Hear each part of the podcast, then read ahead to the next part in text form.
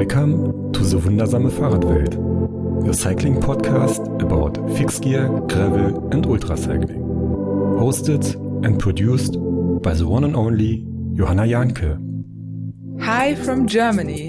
In this podcast episode, I'm talking to Jenny Tough, one of the most inspiring and successful women in self support bikepacking racing. She's won both the Silk Road Mountain Race and the Atlas Mountain Race. Besides this, she's a pioneer with world's firsts in trail running, challenging herself to run across a mountain range on every continent. Spoiler, there's only one left to finish this project. Jenny Tough has traveled to more than 70 countries by herself. We talk about being a woman in the outdoors solo racing, trail running, and how she prepares for expeditions in countries where women don't have equal rights. She also speaks openly about her own struggle with body image and confidence and the change in perception she wants to be a part of. I'm honored to present you a multifaceted conversation with a wonderful person who shares her values, her experiences, her why, and much more. Enjoy this English podcast episode of Die Wundersame Fahrradwelt. Before we start, I want to introduce you to the supporter of this episode. It's Ortlieb Waterproof, the world's leading brand of waterproof premium equipment. All products are made in Germany, and that means Ortlieb designs and even builds their own machines themselves. Design, product management, advertising, purchasing, production, prototyping, warehousing, simply everything takes place in Germany. Even 70% of purchasing also takes place in Germany.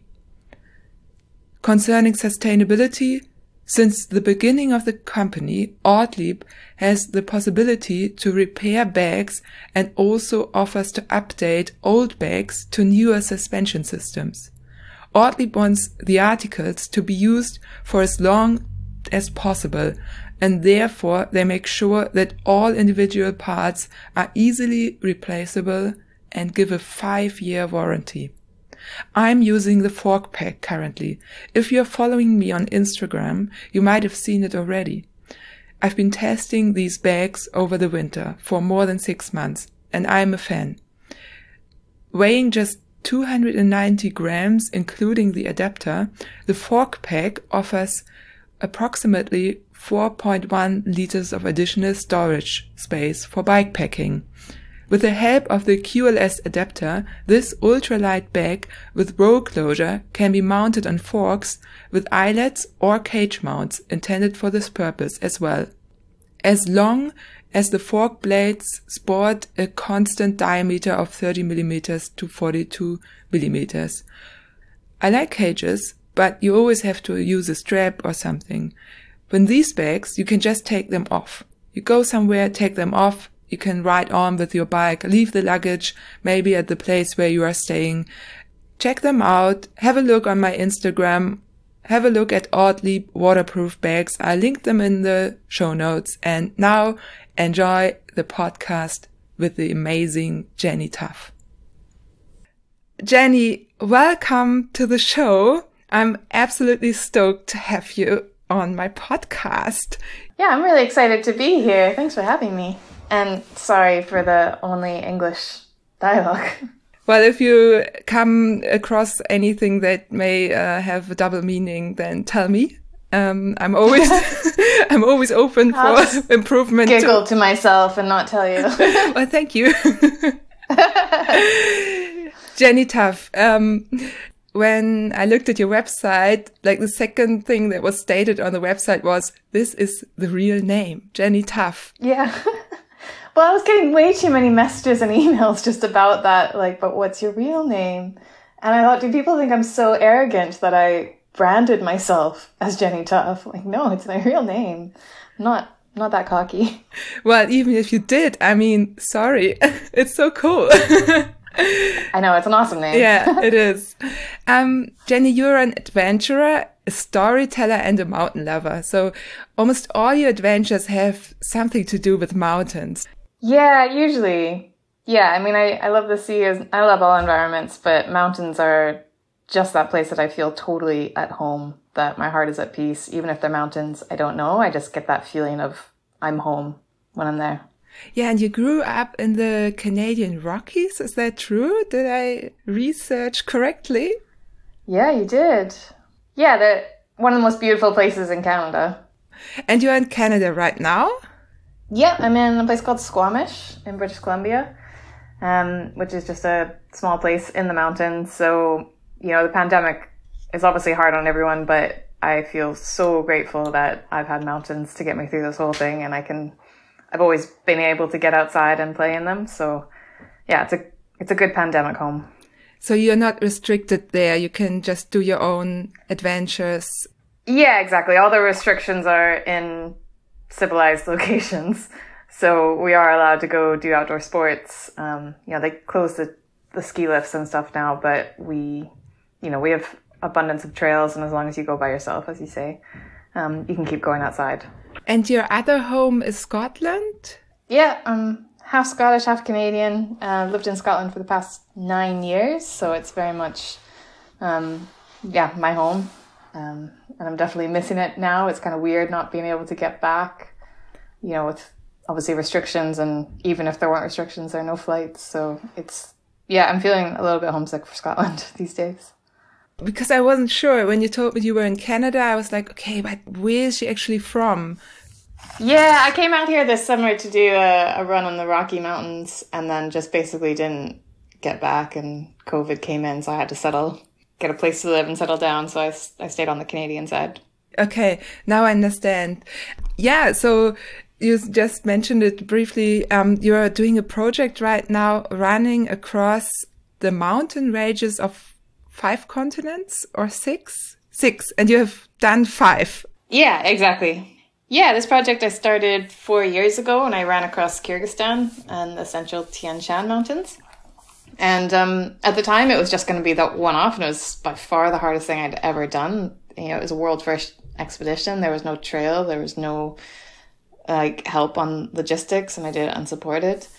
Um, and it was so hard. It was thousand kilometers and it took me 25 days and I mean I was just in such bad shape afterwards it was so brutally difficult but you know that type 2 fun thing when you get home and you just think to yourself man I was alive out there. Like that was the best time I ever had. I want to do that again. And like a sucker for punishment you you sign up for the next thing. And for me that I just knew I wanted to do more of that. I it just feels like the perfect challenge for me when I go from the start of one mountain range and traverse the entire thing and meet the communities amongst it and see the environment of the mountains and then get to the other end of it, um, having gotten to know those mountains so well. Um, it's just, you know, it's a totally made up challenge. You know, it's not something that I signed up for. It's something that I invented, but it just, it works perfectly for me and I'm just really loving it.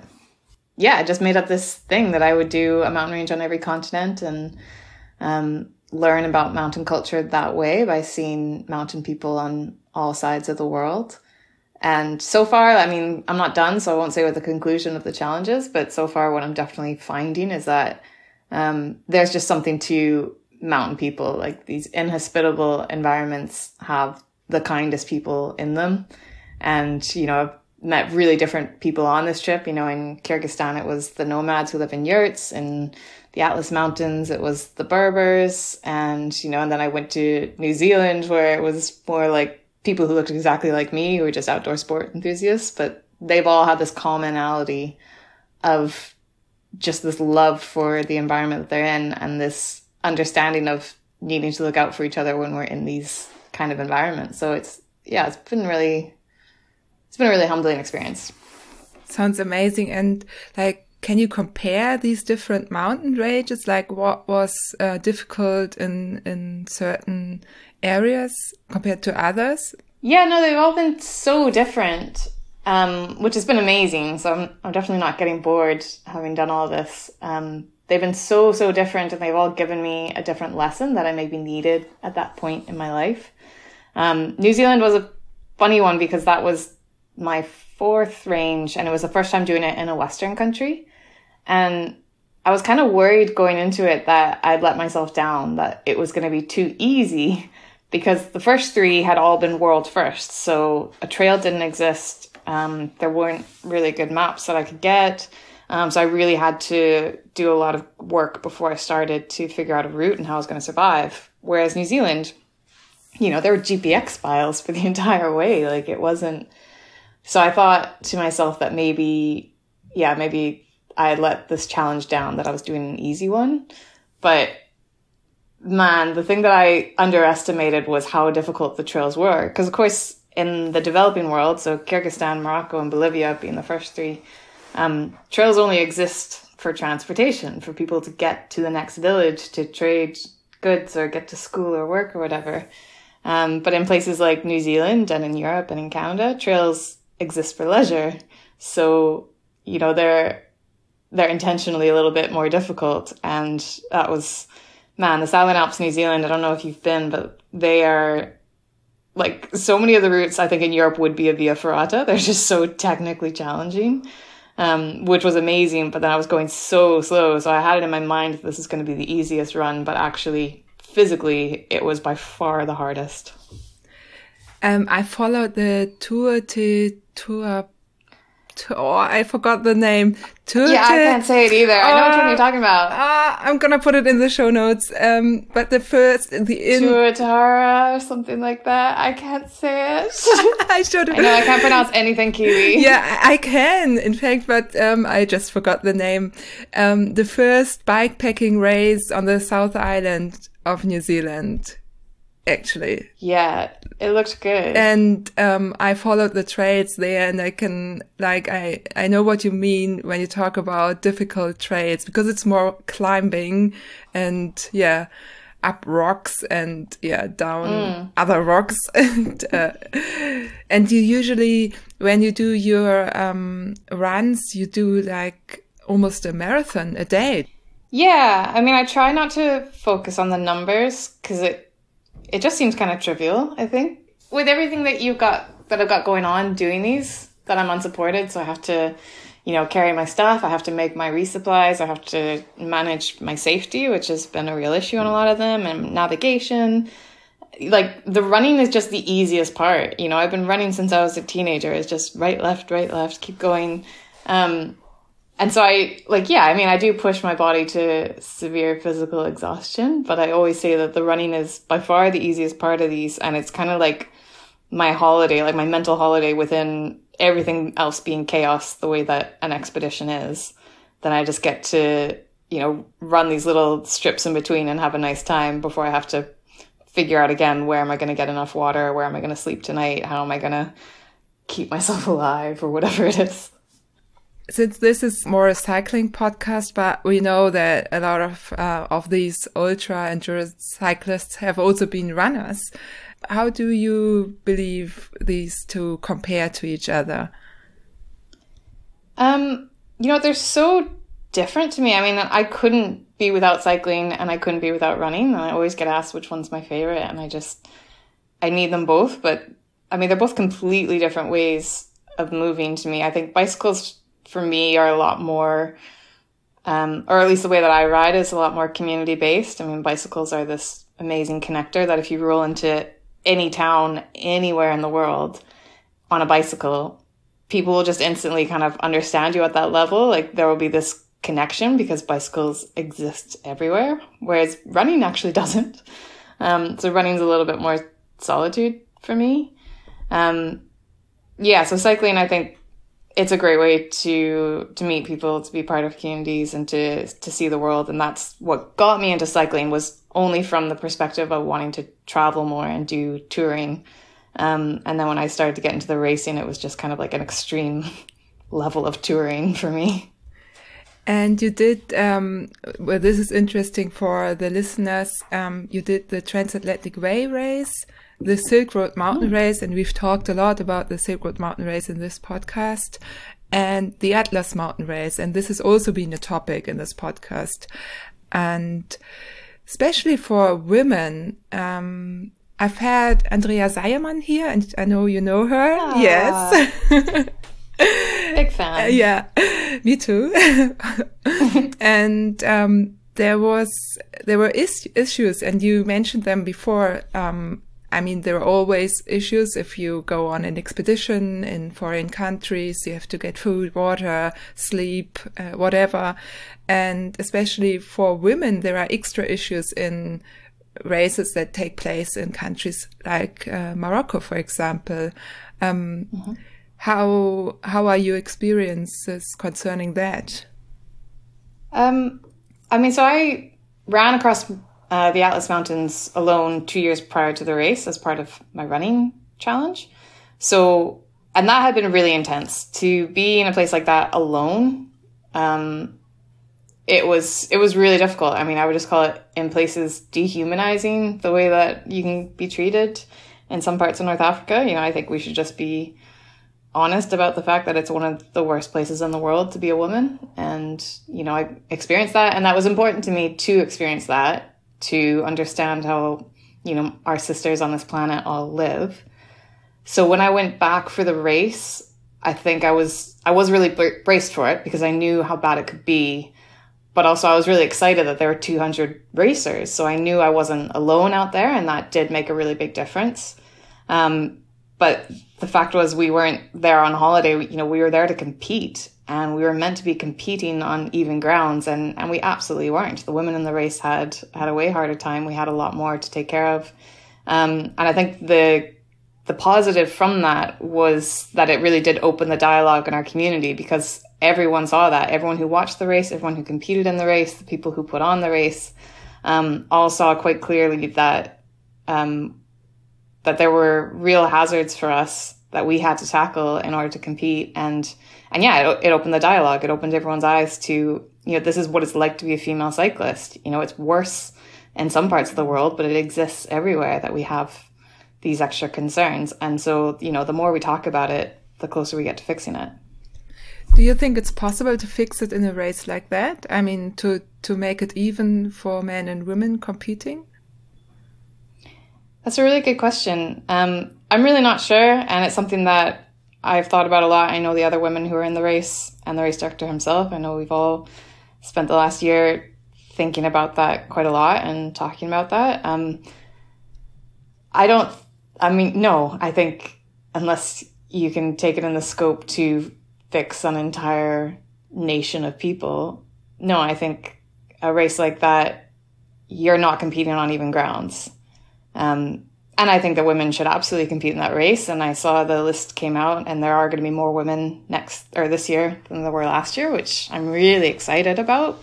Um, but I think we still have to celebrate the women's race the way that they did it for me and Andrea, um, which was great because obviously Andrea and I didn't officially come first and second. We came wherever we were in the pack, but um, but the community really did celebrate us as first and second women. And when we do that, um, that that gives meaning to the competition that the women are are putting up with. Well, to explain this to the listeners, there's only one ranking usually in these races, a mixed ranking, and by celebrating you and Andrea um, for your achievement. It shows that I mean there is it is a special achievement to finish it as a woman in Morocco. Um, I've been talking about this a lot in this podcast, and it's been a while ago now because the race took place a year ago, and Andrea was here on the podcast. Magnus from Road Bike Party channel was here. Oh, yeah. um, nice. Yeah. I mean, I know there have been changes now. What are the main changes?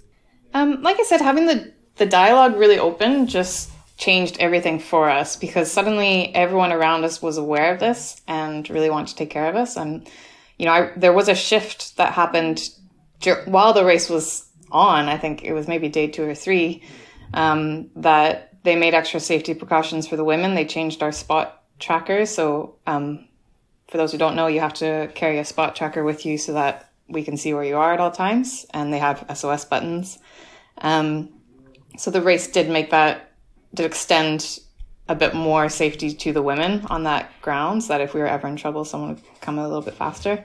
Um, but the big one for me was how much the guys in the race, that nearly 200 pack of men on bicycles um, just really held an awareness to it. They knew that I was competing not with them on even grounds, like as in if I was faster than them, they would lose to me. But there was just this sensitivity when we were in urban environments, when we went through the villages and the resupply locations, that um, whichever guys were riding near the women, they would they would totally look out for us because if you know if you're riding with a group of people, you're just way stronger and way more protected and and that just continues to humble me when I look back on my Atlas race experiences. The men that I raced with were just so lovely in making sure that we felt safe. The community is amazing. I really, every time I, I'm going to even small adventures, it's just so amazing. Everyone is so helpful. Even though you, if you're in the race, you don't, you aren't usually allowed to help. Yeah, exactly. And you can't plan for that. I think that's why anyone would be nervous about going into an event like this because you don't I mean you can't know that for sure. You can't plan. You can't say like, "Oh, I'm sure that I'll find someone to be nice to me." You don't know that, but then you get there and it turns out, yeah, everyone in this community is just got a good soul. Going back to the Silk Road mountain race, which if I'm correct was your first mountain bike bikepacking race. Yeah, I definitely didn't even mountain bike at all. I know. so you didn't own a yeah. mountain bike, but you signed up no, for the didn't race. own a mountain bike. Didn't know how to mountain bike. Yeah, well, it was in Kyrgyzstan, right? And like I just really loved Kyrgyzstan. I think if Nelson had put on that race anywhere else in the world, I wouldn't have been stupid enough to sign up. But because it was Kyrgyzstan, I just had this FOMO and I was like, no, I I just like it would kill me not to go. And God, I was so scared when I got close to the race and I realized how out of my depth I was. You know, when the start list came out and it was 100 riders for the inaugural race, and it was like the who's who of the best mountain bike racers in the world. And I was just looking at this going, oh God, what have I done? this is going to be brutal. I'm going to hurt myself.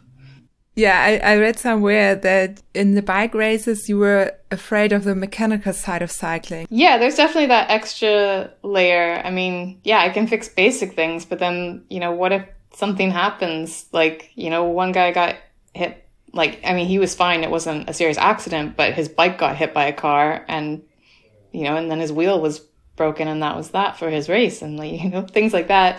That doesn't happen in running. That's why I think I gravitate to running sometimes is because of the minimalism of it. You know, it's so basic. You can just go outside and do it. Whereas a bicycle needs to be maintained and I'm too lazy. yeah, I can totally feel you there. and what's so special about um, Kyrgyzstan? Oh, it is a magical place. So, I mean, the mountains themselves, the Tian Shan, which the translation to that is mountains of heaven and it's just so appropriate. I mean, they're just some of the most beautiful mountains in the world, but they're the country itself is not very developed. Um, and since the Soviets left, which is I guess twenty seven years ago, something like that, um, the nomads have gone back to their nomadic way of life. So you go into these fantastic mountains and then you meet this incredible group of people who live in yurts and they live outside and they just live and breathe this mountain environment and they really share that love with you and they're they're really kind and you know it's just it's just unending adventure i mean yeah there's no place like it that i've ever been well maybe i have to one day um, put it on the list girl with your mountain ranges how many of those mountain ranges do you cross is it like one or two per year or can you do more because i I mean, imagine it's also very tough on your body to do it. Yeah, it's so it's tough on my body, but it's also, I mean, I have to be away for about six weeks. You know, they take, most of them have taken me around 20 to 25 days to finish. So then you add in the time you spent getting to the country and acclimatizing to the altitude. You know, it, it takes a lot out of my life. I have to be out of office for that long. And I think that's the part that's, that's really hard. Um, and also, you just get a really short window of opportunity. You know, most of the ranges I only have between June and September to do it. So that's been the biggest thing that slowed me down is just I have to wait for the specific weather window for each range. So, you know, if, if COVID hadn't happened, I, I really wanted to bang out two last year and, and get it done, but, um, you know, that obviously wasn't going to happen. So I had to wait another year that hopefully this summer I will finish. So yeah, it's taken me four and a half years so far. So it might be a total of five years to finish this project. Just sounds insane when I say that out loud. Yeah, but also not so, so insane. I mean, it's good to have such projects and maybe. I'm a very impatient person. Oh, so five okay. years for me is like, whoa. I mean, that's most of my life. Oh my god. yeah. Do you have anything planned for afterwards? So you have another big project or? Yeah. So I think that's actually the hardest part of recovery. It's not the physical side. It's um, the mental side. And it's something that I experienced at the end of every mountain range that I did so far is there's just this dip afterwards because this project just encompassed your entire world and all your focus. And everyone will know this, whether or not you, it's a it's a sport project like a race or something you do at work. Like when you finish something really big, there's just a little bit of an emptiness afterwards. So I'm I'm really scared of the day that I finish my next the last mountain range because then if I don't have something to go to next, I think I'll just be really sad. So yeah, it's a good question and one that I need to know what the answer is before I finish the mountain range or else I'll get depressed. Um, I think in all likelihood, I honestly think I'll just keep going. Like I, I really love this mountain range project. And so I think I'll just go back and do it on a bicycle and just pick another six mountain ranges on every continent and and start cycling across them. That's very smart. Yeah, I think so. the mental health uh, game is uh, an important one to play, and I did some research, and most research you find about post-race depression or post-event depression is from people running across mountains. Ah. It's interesting. Uh, not so much from um, cycling, because I think when you cycle, you're almost always closer to other people. I don't know. Yeah, that that does actually make sense because I get. Um, I've always found it on the last day. I have a really hard time because that last day is always going to be a downhill run, obviously, from the mountains down into whatever city is where I fly home from or whatever.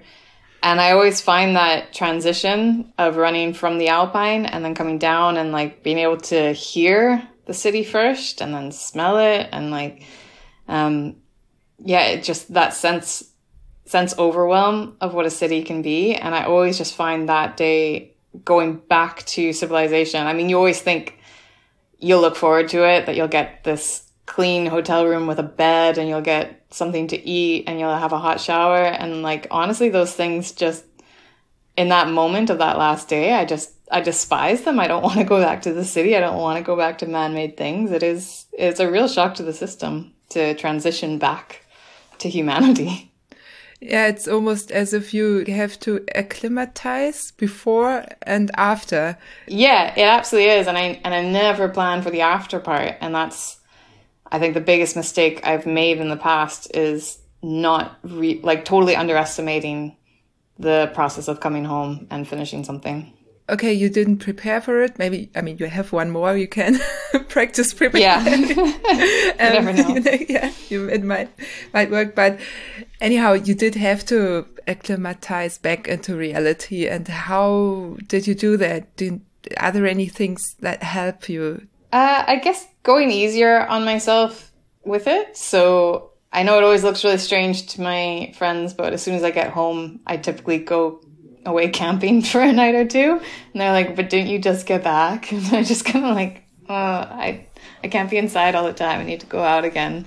Um, so there's that just kind of like easing yourself into it. Um, but the biggest one for me is just knowing what's next. So you don't come back to this empty hole of, I don't have anything to work on anymore. Um, I decide before I get there. I know that when I get home, I've got something next to look forward to and sink my teeth into. So um, just knowing it's there, even if I don't have the energy to deal with it right now, because I'm probably exhausted in quite a lot of ways. Um, but just knowing that it's there will keep me from going into that despairing, what, what am I doing kind of hole that you can fall into. That's a good trick. Um, you probably know Jonas Deichmann, who's currently. Uh, oh my gosh! Have you seen his photos lately in, in Russia? God, he's kind of killing me. Yeah, he's hardcore. Yeah, he's he's been on the podcast twice, and I've talked a lot to him also privately, of course. And what he does is anytime he's on an expedition like this or on a record attempt like this, he's already planning the next one. So he has a plan. Yeah. He's he comes back and he's basically has a plan what for the next uh, adventure to come. Yeah. That's totally the way to do it. Yeah, it's uh, it. seems to work. I feel validated if if he does that too. Yeah, yeah. Yeah, he's on a high level. Yeah, so are you. I was I was uh, wondering. Um, I heard or read somewhere that you never call yourself an athlete. Why not? Gosh, no, it's a strong word. Uh, I don't know. I just, I really don't see myself that way. And, and I do struggle with confidence. Like, to be fair, I do have low self esteem. So there's definitely a bit of that coming into play. And, and there's also, um, something I've really thought about a lot in the last couple of years is how much of that comes from body image. You know, I mean, I'm not fat in a medical sense at all, but especially in cycling and in running, like, I mean, go into any store and a magazine rack and look at the people who are on the cover of all the cycling and all the running and all the fitness magazines. Um, and they definitely don't look like me. And I think that always kind of played into it when I was around cycling or running and I would just say like, oh, I do this sport, but you know, I'm not competitive. I'm not an athlete. I'm just an avid enthusiast. Um, so I've always I've always really shied away from that word. Um, whether or not whether I'm right or wrong, I'm not really sure, but definitely wrong there. Sorry. Oh, okay. but I mean, it's okay to. I mean, everyone can call themselves whatever they want, of course. Um, no, and I totally agree with you. And I would, if I were in your shoes right now, I'd do the same thing to me. But you know, our own self esteem is our own mystery, isn't it? It's very interesting. And I mean, I've been following you for a while and I know that um, once you were, you wrote, because you do write about these things on Instagram as well. And, um, you wrote about this cover shooting. Oh gosh. and didn't yeah. feel, yeah, I mean, tell, tell, tell us what, what happened there. Uh, yeah. So I was, I mean, I was in a rough period of my life. You know, I just been through a breakup and I just decided to hibernate. And then I got this message saying, Do you want to be on the cover of Women's Running? And I was like, Oh my gosh, that's a huge opportunity. Um, but the shoot was next week, and I was like, Oh, no, I don't. Can't do that. Um, but then, you know, I had a word with myself that, you know, someone's got to be on the cover. It might as well be you. So I went down to London and I did the shoot. Uh, and then when it came out, you know, I, these things always take really long time. So you do the shoot kind of months before the magazine comes out. Um, and when it came out, I, I remember I walked into a supermarket in Scotland and, and there I was on the magazine rack. And I mean, I was just horrified. That was my first reaction was it was such an unflattering photo. It was, um, I mean, I just looked so large and I was just so upset. And that was all I could see. I couldn't see anything else except for like the shape of my body. Um, and so of course at first I was, I was kind of upset about that, but then I, you know, I stopped and I thought back on my life, you know, when I started running, I was a teenager and I only did it because I was gaining weight and I wanted to be thinner. And so I got really into running. I remember I always went to magazine racks and I would buy running magazines because I was just really getting obsessed with the sport. And on the cover, there would always be some girl in a sports bra and just impossibly thin. And I just thought if I just keep on running, I will eventually get there. I'll look like her. And that was the goal. And so, so yeah, when this cover of me came out, I just thought, you know, I personally don't like that I look that way, but man, if I had seen that when I was 16 years old, if I had seen someone that size saying, look, I've run across entire mountain ranges. I can do a marathon a day back to back and this is what my body looks like you know that that would have changed my relationship with my body if i'd had that intervention when i was younger so yeah, I, I don't like looking at that magazine. I know my mom keeps a copy in the living room and I always flip it upside down when I'm there. But, um, but yeah, I mean, I'm, I'm proud of the fact that someone who looks like me got on a magazine cover. Yeah, it's so important. Have you noticed a change? Because I have a feeling that there seems to be a change in also in what the magazines do, what the brands choose for models. Yeah, I totally agree with you. I've I've seen a lot of positive changes, and I think um, really led by brands, and then yeah, the media with storytelling will follow. Um, but yeah, just making cycling inclusive has just been a really amazing shift just in the last, I would say, couple years maximum. Um, but that momentum seems to be going, and the more people we welcome into cycling and show them that it's not just for one type of human, but for lots of people, you know, the better the sport gets. Yeah, totally agree. And I think uh, in Germany, well, this is just starting. I think we are a little bit behind, as always, behind, behind uh, America or Canada. As uh, I I um, know some really cool brands from Canada who who are very progressive in this uh, area, and also in in the states, of course. Yeah, which is cool. Yeah, no, it's been amazing. Like I signed with Velocio last year. I'm just so honored every time I think about the fact that we're at a place now in cycling that I'm sponsored by one of the big clothing brands. And I just, yeah, I think they're so cool for doing that. And you're just seeing that coming out of all the brands now. Back to racing. When you're like running or biking across these countries, um, you're also covering most of it by yourself. How how do you do that? Like, do you take a camera? How like how? Because I can imagine it's it's extra weight, it's uh, extra time you need for that.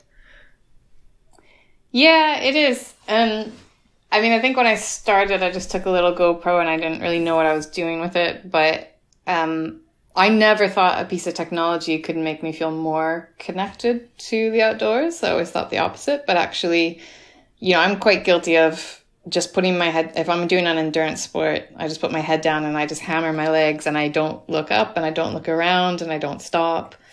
Um, so taking a camera was like this obligation for me to stop more and look around me and try to fit it in a frame and tell the story of the place that I was in. So actually, I found that having a camera with me just totally changed my mindset and made me go out into the mountains not thinking I'm here to cover X number of kilometers, but say I'm actually here to tell a story and to capture this place's story. Um, and that just, just made me so much more connected. So I've actually, I'm really surprised at myself that I actually really enjoy taking the camera with me. That's so cool. And um, I think somewhere you said too, um, it takes you out of your zone.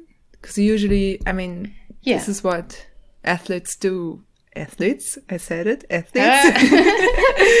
when oh they, because I did the same with the transcontinental race. You can just switch to another zone, and time is not uh, like doesn't matter anymore. Oh yeah, totally. I mean, I would get to my tent at the end of the day and want to write in my diary, and I wouldn't know what to tell my diary I did today. Like I would have no memory of where I was or what I did. So yeah, I mean, yeah, the zone is is a fantastic place for covering miles, but it can just make the world disappear, which is nice. Is a really nice thing. I love getting in the zone, but if you're there to travel and experience and explore, the zone can be a little bit of an enemy because it just sucks you in and and then yeah, you could be anywhere. Like you said, you could be anywhere. It could be anytime. You have no idea. Yeah, when you are on on an expedition and it takes between 20 and 30 days um, would you be in the zone for several days and then take out your camera? Or is it something you do every day? Or how how does it look like? Yeah it totally changes because yeah there will be there will be multiple days that i don't use the camera at all and that just might be my vibe at the time that i just want to be alone or you know i just haven't got anything to say. And then other days where all i do is mess around with the camera and i hardly do any running um, so I just kind of go with the flow. Um, I usually, I think the zone just kind of comes as soon as I start running. I can usually get into it pretty quickly if I'm in the mountains. So um, I'll usually kind of plan out my day and I'll say, right, I'm going to run this 12 kilometers. It's going to get me to this water point, and then I'll stop there and, and have a think and reset. And I'll just kind of do the whole day like that. So I'll maybe run for an hour and then pause and then run for another hour and then pause. And so you're just kind of in and out. All right. Okay. And before you go on a, on an expedition, do you plan all these things? Do you know where the water spots are? You know what? I used to do a really good job at that. I think in the beginning I was so nervous. Like when I went to Kyrgyzstan and, and no one had done it, so there was no guidebook and I just had no idea if it was possible. Um, I was so nervous and I spent so much time working on my route. Um, but the more of these I've done, the more I've just kind of built up this confidence and I'm like, I'll figure it out. it's fine. Like as long as I roughly know where I'm going and I'm aware if there are any serious stretches without resupply or water, especially. Um, you know, if I just know kind of the hazards, um, then I otherwise just kind of go, I just go for it and I just kind of like make it up as I go along. And I've really found that quite enjoyable actually to just go to the start of a mountain range and then you know, orientate myself in the right direction and say, all right, well, I'll just, I'll just start running then. I'll just run until this is over. And, you know, you figure it out. If there, if there are people living there, then that means it's possible to live there. And that's all you really need to know. If someone lives there, that means there is food and water, there is shelter, there is, you know, enough to support human life. So you'll be fine.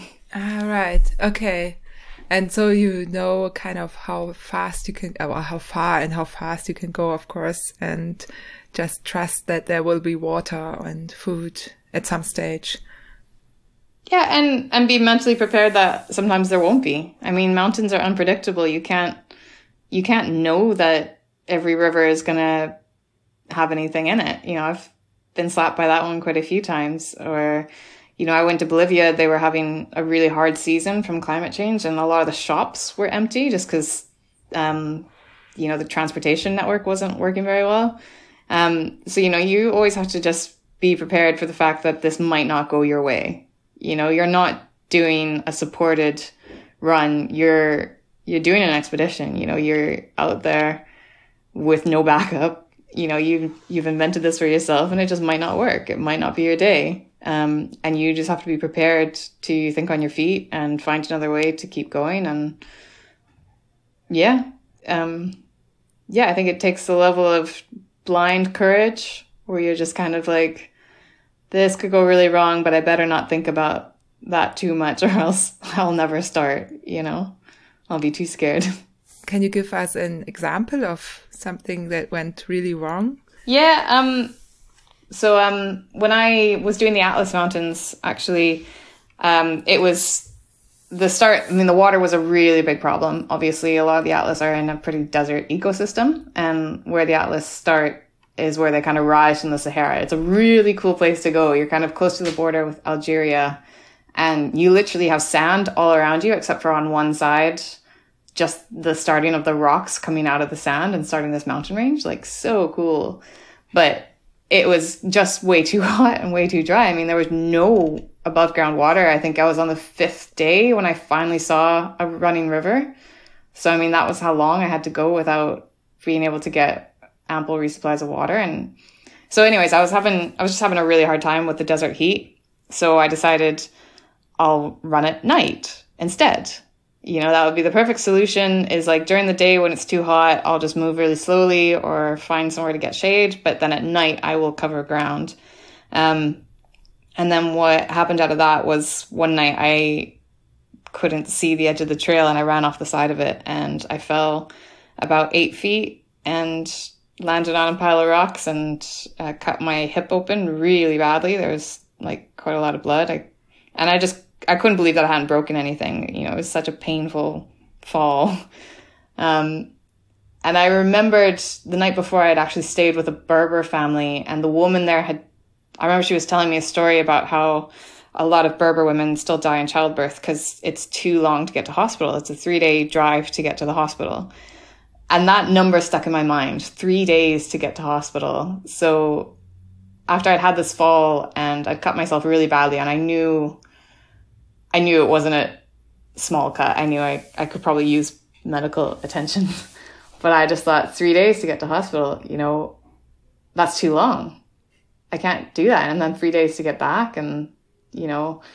So um I just had to duct tape my wound shut and just kept on running and, and it got so swollen. Um, like I look back on some of the photos and I can just see it and just go like, how did I, I mean, you know, you're out there in the mountains, there are no mirrors. So you never look at your body and, and realize how messed up it is. So it, um, and it got really infected because of course in Morocco you have to be on the dress code. So I couldn't wear shorts to let this thing dry in the air. It was just inside my sweaty tights all day. And so it got it got really infected and um you know i just every day i had to ask myself what was more important to me did i want to finish this expedition or did i want to go home heal up and then know that i'm going to have to wait until next year to try again and you know every day i just decided like no i can i can handle this pain i can manage the infection i can just keep on keep on going maybe slower than i wanted to but you know, every day I just had to have that conversation with myself. Like, how bad do you want it? Yeah. I mean, every time I look at that scar, I think like I have no regrets. It was worth it. Yeah, so. yeah. It's uh, it sounds very uh, much um, like things that Jonas Deichmann told me. Knowing your body so well uh, that you know what you can do and you're on a thin line, but you can walk it or run it or cycle it because you're aware of when you cross it, kind of.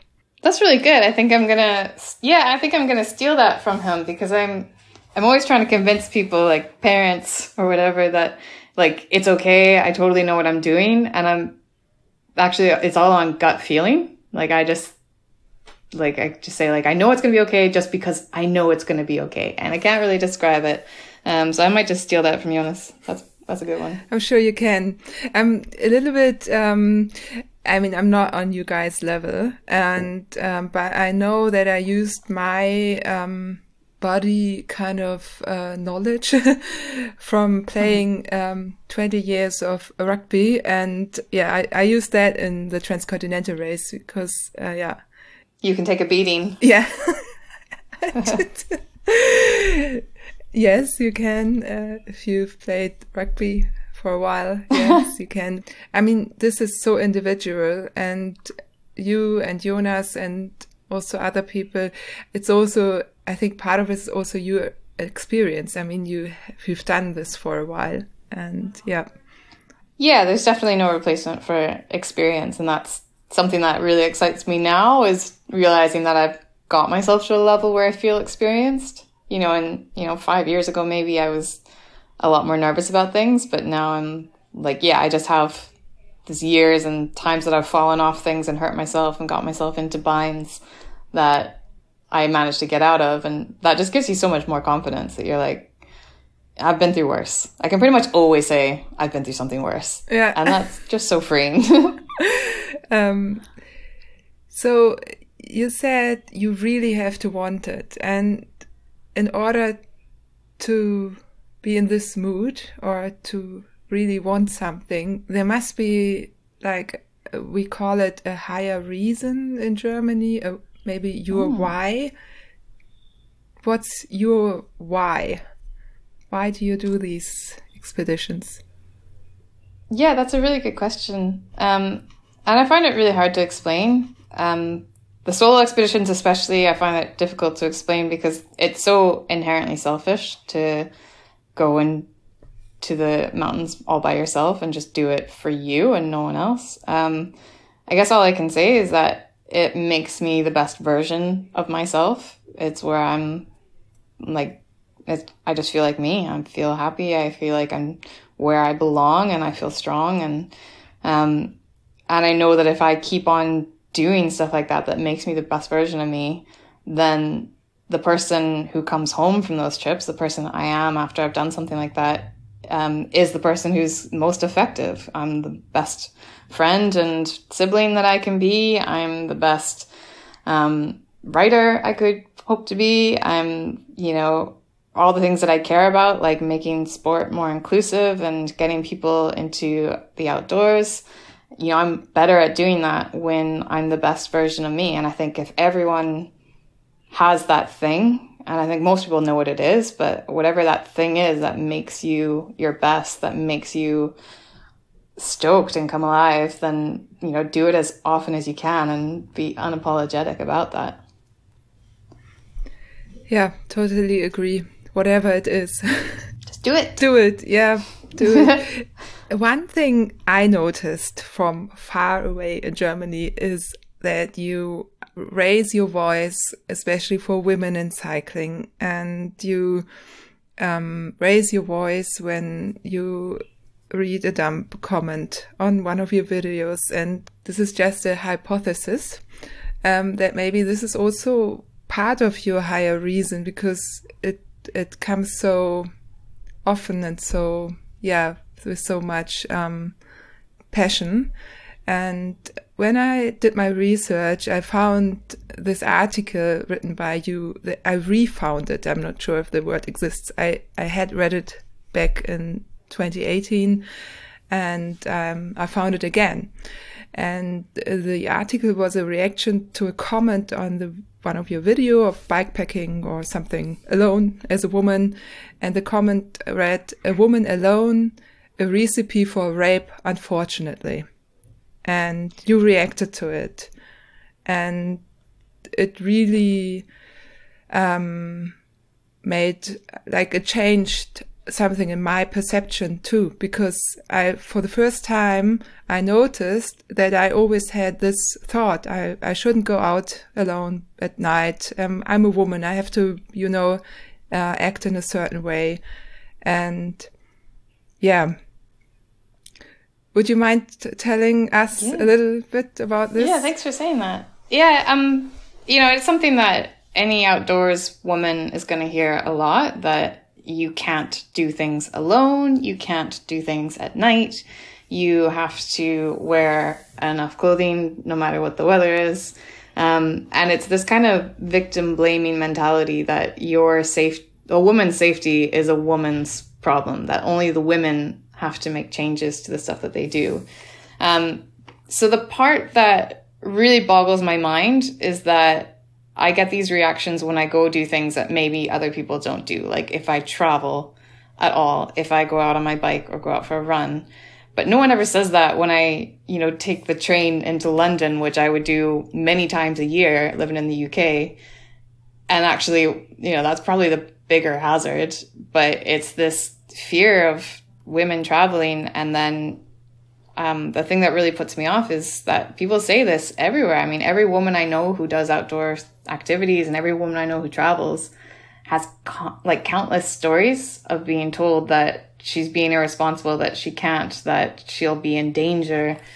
Um, and that's so discouraging and it's so limiting. And we're sending this message to women and girls that this is not for them, that you know, sports are just for the big, strong men who can defend themselves, that, you know, women have to stay home and be safe. And that just keeps us limited. That holds us down. It's, it's completely unfair. And, you know, my only argument is like, okay, none of this is good. Yes, violence against women is, is a real problem, but it's a problem everywhere. Whether or not I decide to go travel by bike, I'm going to have to make decisions about keeping myself safe. You know, just going to the shop, just going, like anywhere in my local neighbor like i have to you know it's ingrained in us. We were taught so young to act a certain way as a woman that we don't even think about it until we stop. So i'm like you know i have to face these risks anyways so i might as well travel the world and ride my bike and you know have the best life that i can. And i hope along the way we can address violence against women but you know telling us just not to do stuff doesn't solve anything, it just perpetuates it. And what I found um, striking in this article is that you wrote, well, in general, people are nice. I mean, yeah. I mean, if I didn't believe that, I could never leave the house. And, and I think everyone's the same. Like, if you really thought the world is as full of bad people as that kind of YouTube commenter does, then how do you ever leave your front door? You know, you have to know that the society around you is mainly full of good people, that, you know, you are not at total risk every time that you leave the front door of your house. Um, and, you know, it's something that's just, it's been a common truth in every country that I've been to where I was nervous going into it. I mean, I can't say it's been without incidents. You know, I am, I am still a woman. I did travel to more than 70 countries by myself. Like it, you know, but it's not, it's got nothing to do with travel. It's everywhere. But yeah, um, I've definitely met way more good people than bad. I mean, overwhelmingly more good people than bad. And, you know, I don't think that's unique. I think that anyone who starts to travel will see that and, and know that about the world. And it just, it warms your heart and builds you empathy for other humans. And yeah, it just, I mean, all I can keep saying is just keep coming home and telling people, like, trust me, that country is actually really nice. It's got nothing to do with the news. Like, the humans that live in it are lovely and they'll take care of you. How would you recommend um, to prepare for uh, certain countries like Morocco? Like, where's the balance between being aware of certain things but still being able to do it? Yeah, it's hard. Um, I think the best thing you can do is obviously just research the culture and know what is and isn't okay. Like, I mean, I always find places like that really difficult because as a feminist and someone who cares a lot about women's rights, I do find it really hard when I have to feel held back in like a dress code being a, a really obvious example. Um, but you have to remember that you're a guest in that country. You don't get to bring your culture and impose it upon them. You have to, if you want to visit that country, you need to adapt to its culture.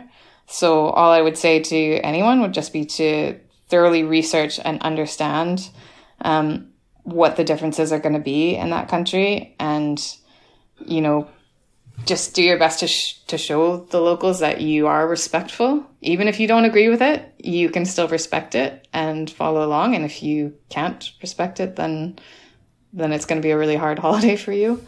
Um, so yeah it's it's one that always kind of tears me up a little bit when it comes to um, women's rights. But yeah, if you if you're going to visit that culture, the best you can do for it is to at least respect it and and join it and you know that's actually I think the best way to connect. I always think if the women see you there, even though you're in the dress code and you are, as you said, respectful, I mean, they still see there's a woman doing things out there alone and she can do it. Yeah, I was really hopeful in the in the Atlas race because obviously the villages that you know 200 bicycles whizzed through. Um, so obviously, like people were watching us, and it drew a lot of attention. And I remember in the earlier days of the race when we were still so bunched up that you could hear other riders ahead and behind you. Um, and me and a girl called Scotty Luciga, who was in a pair with her husband, she was the closest woman to me, and I could hear when her and I went through the villages there was just like louder screams from you know the schoolgirls and the women would see these that amongst all these bicycles there were a couple girls and and they would get so excited. And every time that i heard um like if i could hear right ahead of me scotty getting cheered for i was just like yes like the women have noticed us. And i just hope they remember the day that they saw a bike race that had all these chicks in it. I get goosebumps when you tell this. Ah.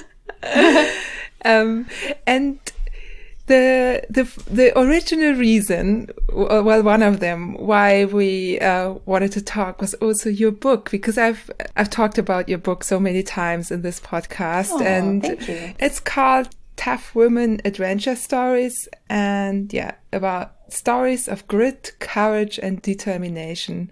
And what you've done is you asked, I'm not sure, 30 women roughly how many? Uh, 20.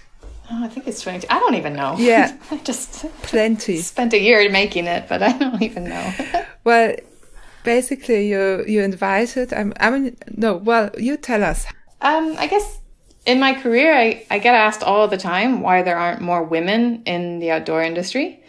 And and I always really struggled with that because in my job I work with women all the time. You know, you and I are on a podcast right now. We both happen to be women you know, it, surprise, the outdoor surprise. industry is, I see, they're everywhere. I know. So I think it's just, you know, women are, very active in the outdoor industry and do have really good jobs. But when it came to the highest level, like what you see on TV and who gets the big books that are at the front window of the bookshop, um, you tend to only see one type of person and then you only get one type of narrative. And so this book was my answer to everyone that asked me why there aren't more women in the outdoor industry is I can hand them the book and say, here, every single woman in this book is employed in the outdoor industry in completely different capacities. They're from all over the world. They do all different things, but they've all found their path here. And this is a place for women. This is an inclusive environment. And it's just a celebration and, and giving a platform to women who just deserve to have their stories told. And, you know, when I reached a point in my career that I was able to get a book deal that could do that for these women, that was you know, a huge life goal for me. So um, that's really what it's about. It's just a really positive um, book of stories that just come from women who have their own embodiment of the word tough. Yeah, I absolutely love it. Um, just to read out a few names, I have it in my hand right now. Anna McNuff, Emily Chappell, um, then a German, uh, Paula Flach. I Paula. Yes, I started following her, and she's yeah, she writes about she's brilliant. Yeah, moss and tough skin, and she yeah, it's a very very uh, interesting story, and all these stories have kind of um, a part where the women had to take a or were challenged and. Um, they tell you how they solved the challenge. And yeah, it's really interesting because they are, of course, different ways, but there are also certain parallels. Um, Paula Flach um, describes something as mental hygiene. So something happened, then she describes how she continues after that.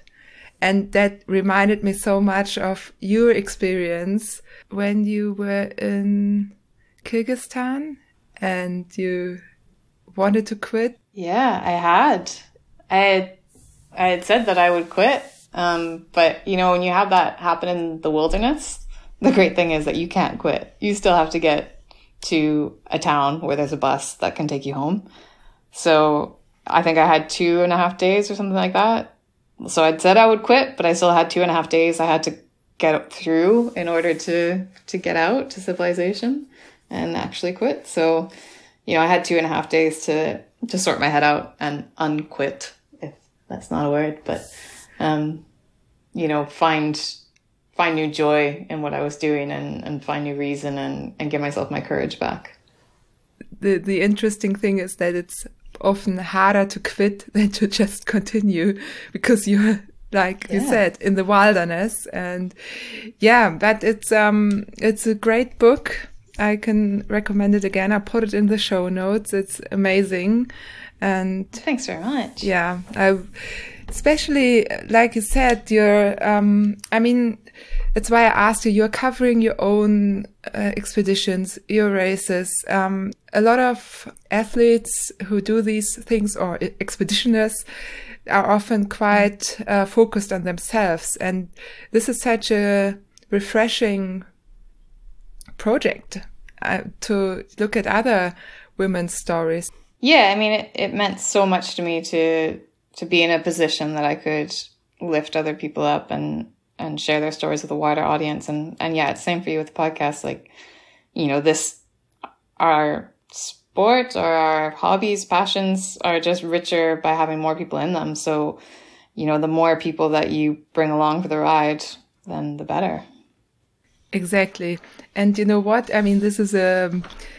I don't actually have a podcast, you know, uh, studio. I'm doing this from at home, like most people, especially now where you're not allowed to go anywhere.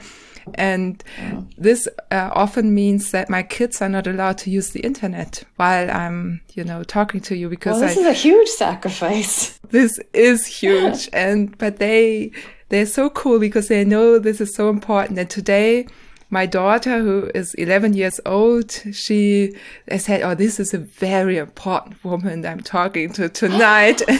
oh no way! Yeah. Oh, this is the best compliment I've ever received. and you know what she said? Um, yes, I have to ask you for an autograph. So Okay. yeah, we have to see how we make this happen. I will sort that out. She's 11 and she gets to hear all these stories and I'm always talking about the women on my podcast. So we have to talk about this. But before that, we're coming close to the end and in the end, I'm always asking two questions. Um, the first one is who has inspired you as a person? Yeah, um, I find that a difficult question because I think I didn't have like that one celebrity athlete to look up to. Um, and this circles back to your daughter. I mean, when I was 11, I didn't see someone like me doing the stuff that I wanted to do. You know, I always wanted to be an explorer, but I didn't see anyone who looked like me. And, you know, if you can't see it, you can't be it. That's what they always say. And that's why we need role models of all different shapes and sizes and genders and orientations. Um, so I didn't have someone to look up to. So I just kind of made things up for myself. And that's probably why I ended up this way, doing the things that I do that are quite unique because I just thought, well, there's no path for me. There's no obvious route to take. So I'll just, I'll just do whatever I want and, you know, create something. So I, yeah. And that's why it was important to me to um, think about being a role model and providing role models. You know, with the book that's full of, you know, you'll find someone in there that you can identify with, hopefully more than one person, but certainly there will be someone in there that has some kind of resemblance to you and your daughters. Actually, many people have more idols or more inspiring person than just one and just take something out of all these persons. So Totally. yeah. And um, besides your own book that we have promoted already and that I can highly recommend, it's great as a gift as for yourself or whoever. Is there another book you can recommend? Ooh, oh, difficult question. Um, a book that I I go back to a lot, and it's from really loving Scotland and and also this different narrative of the mountains. Uh, a book called The Living Mountain by Nan Shepherd. Um, she's a, was a Scottish mountaineer um, way back in the day when women definitely couldn't be doing this stuff. And and what I really love about the way that she writes is that it's so unique of that time period that to just write about being in the mountains rather than conquering the mountains. You know, the male narrative was always getting to the top and planting the country's flag, um, whereas she has just more of a a poetic um, appreciation for the time amongst the mountains as a passenger. So, um, yeah, Nan Shepherd. That's that's what I would go to to recommend. Awesome. I'll put that in the show notes as well. And I think I have another book on my own list to read. Um, yeah, this is really good. Um, when I started implementing these questions, it was not for selfish reasons, but I've almost read all the books that people have. There you go. That's a great way to get a reading list. Just start a podcast. What could be easier? yeah, it's uh, a, it's a good outcome. and I have another question for you. I saw that you tried to do the Right Far challenge Oh, by Orbit, and did you give it another go? No. I'm being really, I've really broken up with road cycling, to be honest with you.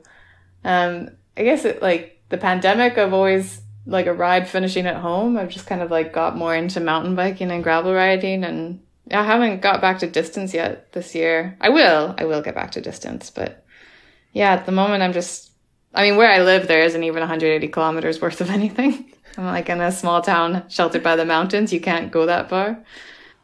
Thanks so much for your time. Um, it's been a big pleasure for me to talk to you. Me as well. Thanks for having me. I hope we'll meet one day. Maybe. Soon. maybe it's possible again one time. Yeah, it will be possible. It will happen. Can't wait. Yeah, me too. And yeah, thanks so much and good luck and uh, especially uh, for your next um, mountain rage running, Ah, thank you. maybe during summer. Which one one is left? Europe. So I I hope to do the Caucasus, but I don't know. Yeah. So how, where would you start and how would that look like? Uh, I would start in Abkhazia, which is an autonomous region in Georgia. And I was, would follow kind of as close to the Russian border as I could without crossing it. But there are obviously autonomous regions in the way, like South Ossetia and Chechnya, that you have to run around. Um, and then, so get through Georgia, and then halfway through, you cross into Azerbaijan and run towards um, probably Baku, the capital of Azerbaijan. That would, that's plan A. I mean, I'm, with the pandemic, I'm never planning anything more than a few weeks in advance because you just don't know if things will change. Um, yeah. So that's plan A. Um, if it doesn't go ahead, Europe has plenty of other mountains that might be open. So, you know. All right. So you just choose one who. Yeah. That. Yeah. Okay. Yeah. There's yeah. not this one you have to. I mean, this because I remember there's challenges where you know on this continent you have to do this mountain range. I know. I invented just, this yeah. challenge. Ah, I made up the rules. it's so good. awesome. Well, um, have a great day. It's in the morning for you, so I hope you're yeah. going to enjoy a great ride somewhere. And I am going to um, go ride now. Perfect. So won't keep you indoors any longer. Thank you so much. And awesome. Yeah, Thank see you. you soon. Bye. Thanks. Bye. What an impressive person. I hope you enjoyed this conversation as much as I did. The interview showed me once again that there is often much more behind the facade than is apparent at first glance. Insecurity and doubt can be so close to superhuman performance talking about self doubts, I was unsure whether I could do an interview in English that meets my standards. I guess there's air to the top, as we say in German, but I'm really happy with the outcome. So stay tuned for more international guests in future. And I almost forgot. The Wundersame Fahrradwelt has a new website and I linked it in the show notes for you. And until the 18th, vote for me for the German Podcast Prize, which I also linked in the show notes. I'd be the happiest person in the world if you check out my website, see if you like it, vote for me, so maybe I have a chance to win it. Thanks so much.